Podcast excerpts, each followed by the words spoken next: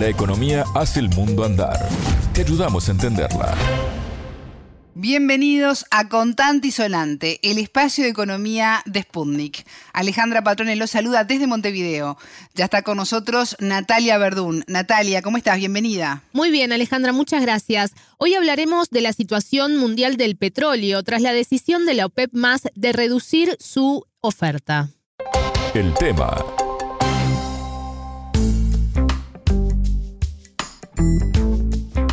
Este miércoles 12, la Organización de Países Exportadores de Petróleo, la OPEP, informó de una reducción de la demanda de petróleo para lo que queda del 2022 y para el 2023. ¿Esto es así, Natalia? Exactamente, de acuerdo al informe mensual para este año se llegaría a los 2,6 millones de barriles por día, esto es 460 mil menos que la previsión anterior, mientras que el año próximo se estima en 2,3 millones de barriles por día, el crecimiento de la demanda en lugar del 2,7 proyectado en septiembre. ¿Y a qué se debe esta caída? De acuerdo a la OPEP, la inflación mundial, la suba de tasas de interés en Estados Unidos y Europa y la política de restricciones para controlar el COVID en China afectan esta demanda.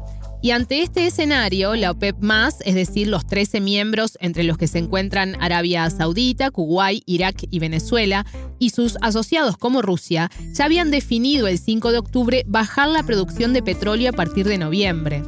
El venezolano Miguel Jaimes, politólogo y especialista en geopolítica del petróleo, dijo a Contante y Sonante que la decisión busca proteger a los países productores para la colocación del crudo y aseguró que Estados Unidos ha pretendido bloquear la autonomía del organismo y quebrar el monopolio de la OPEP. La entrevista.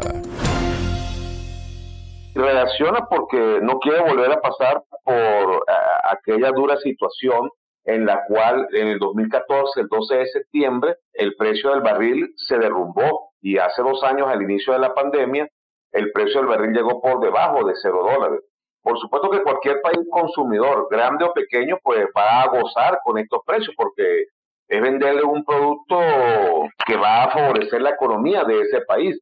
Si usted compra un pan y le vale un dólar, ese pan, y, mañana vale eh, menos de cinco centavos de dólar, pues bueno, usted se beneficia pero en este caso se está perjudicando a la industria mundial de la producción de energía, que mueve más de 1.500 millones de vehículos, que mantiene más de 8.000 millones de habitantes. O sea, no se puede arriesgar el futuro de los países productores bajo metas propias de algunas organizaciones. Hay que saber de que los Estados Unidos y Europa hacen estrategias, llevan adelante planes, configuran medidas para que el mercado petrolero se impacte, para reducirlo, para bajarlo. Hay otros sectores en Estados Unidos que abiertamente juegan aquí en Europa a que el precio del petróleo tiene que subir, porque tiene alianza con los países productores y tienen inversiones. Todo el mundo sabe en Europa y en Norteamérica que el precio del barril tiene que estar sobre los 80 o los 90 dólares. El entrevistado adelantó que en diciembre hay una nueva reunión ordinaria de la OPEP y qué se puede esperar de esa instancia. También la OPEP y los no OPEP le están diciendo a los países consumidores, hey, un momento, aquí tenemos una agenda. Eh, si usted no acata esa agenda, si usted no acata un equilibrio mundial, nosotros vamos a, a, retroceder en nuestra producción y vamos a retirar productos del mercado. Ahora para el mes de diciembre se espera una reunión ordinaria normal de la OPEP. Lo más seguro es que allí la OPEP va a retirar barriles del mercado nuevamente para que el precio le siga impactando. Los Estados Unidos y Europa creen que esto es un juego. Hace dos años la OPEP mandó a retirar, más de, hizo una estrategia por retirar más de 23 millones de barriles del mercado y lo logró, hay cohesión. Ya hay aquí un punto muy interesante. La, la OPEP va para una reducción global de 30 millones de barriles en los OPEP y en los no OPEP. Eh, eh, los Estados Unidos no pueden seguir diciendo que va a hacer una ley antimonopolio para perseguir a los países de la OPEP. Nosotros no podemos seguir jugando a este doble juego de, de Norteamérica. Norteamérica tiene que entender de que ellos tienen su espacio y nosotros aquí también tenemos nuestro espacio. ¿Cómo lo van a entender? Bueno, nosotros tenemos el control del petróleo gústelo o no. O si no, tienen que organizar 24 golpes de Estado y tumbar a 24 gobiernos, que son los de la OP y los de la, OP Plus y la OP en torno a eso. Y no lo va a lograr porque no va a poder controlar el petróleo de estas 24 naciones. Natalia, mientras escuchaba a Jaime, recordaba que el martes 11 el presidente de Estados Unidos, Joe Biden, dijo que Arabia Saudí va a pagar las consecuencias por la reducción del petróleo. Así es.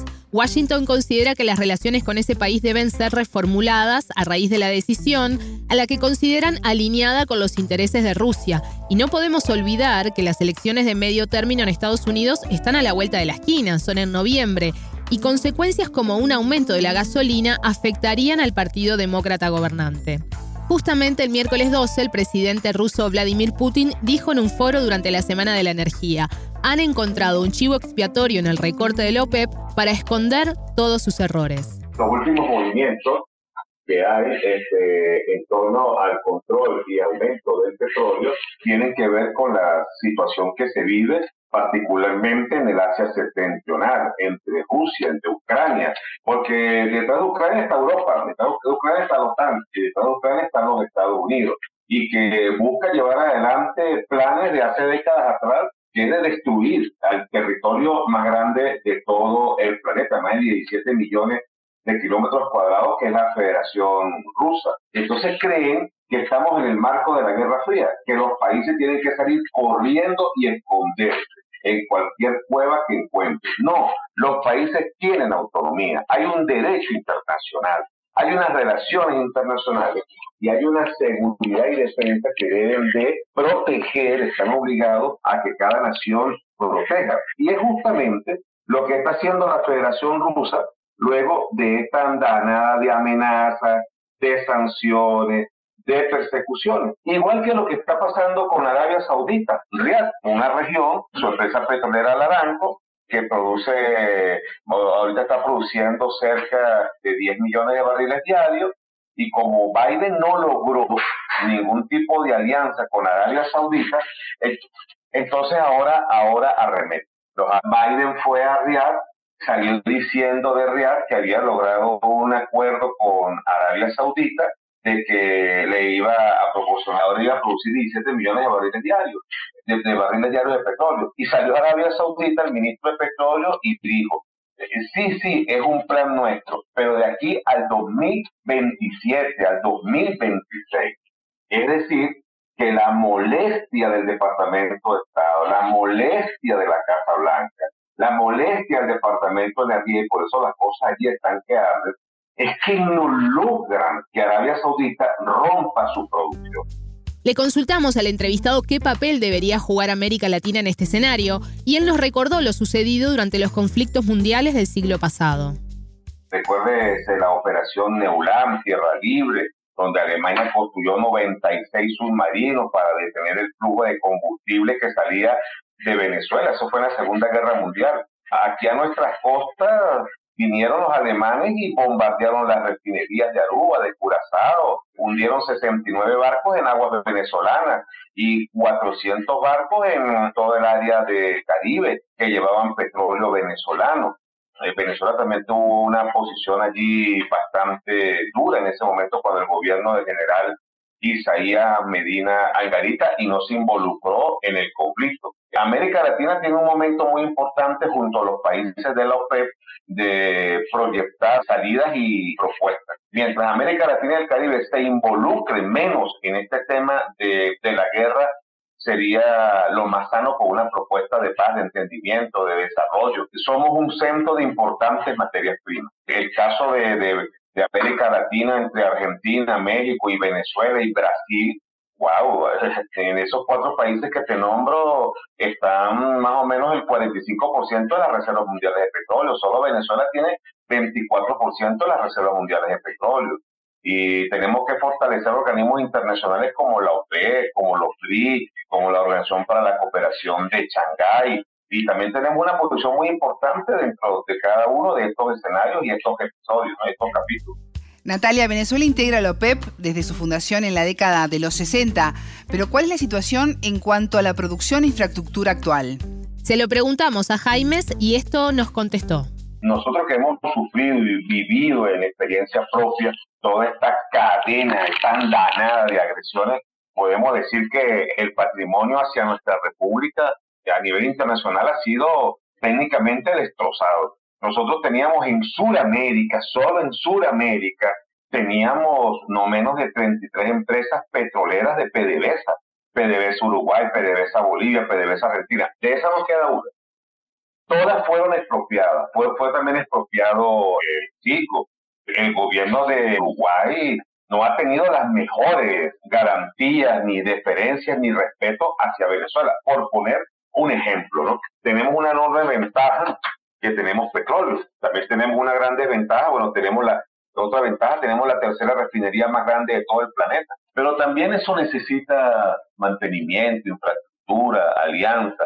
También hemos estado bloqueados y hemos tratado de ir saliendo de ese bloqueo, bueno, y, y tenemos respeto internacional.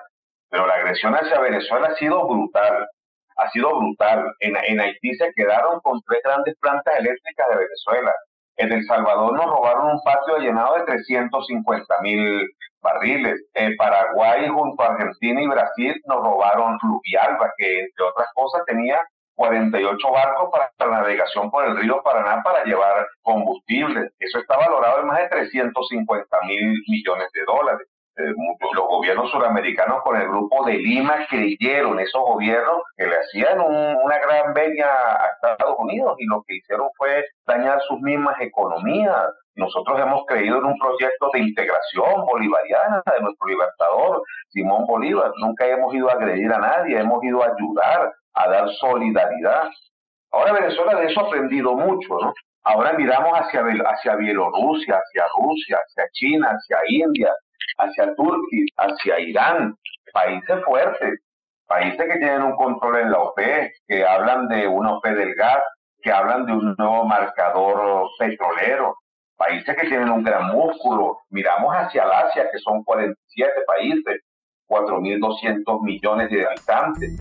Escuchábamos al venezolano Miguel Jaimes, politólogo y especialista en geopolítica del petróleo. Muchas gracias, Natalia. De nada, a las órdenes. Pueden volver a escuchar este programa por spundinews.lat. Contante y sonante desde Montevideo.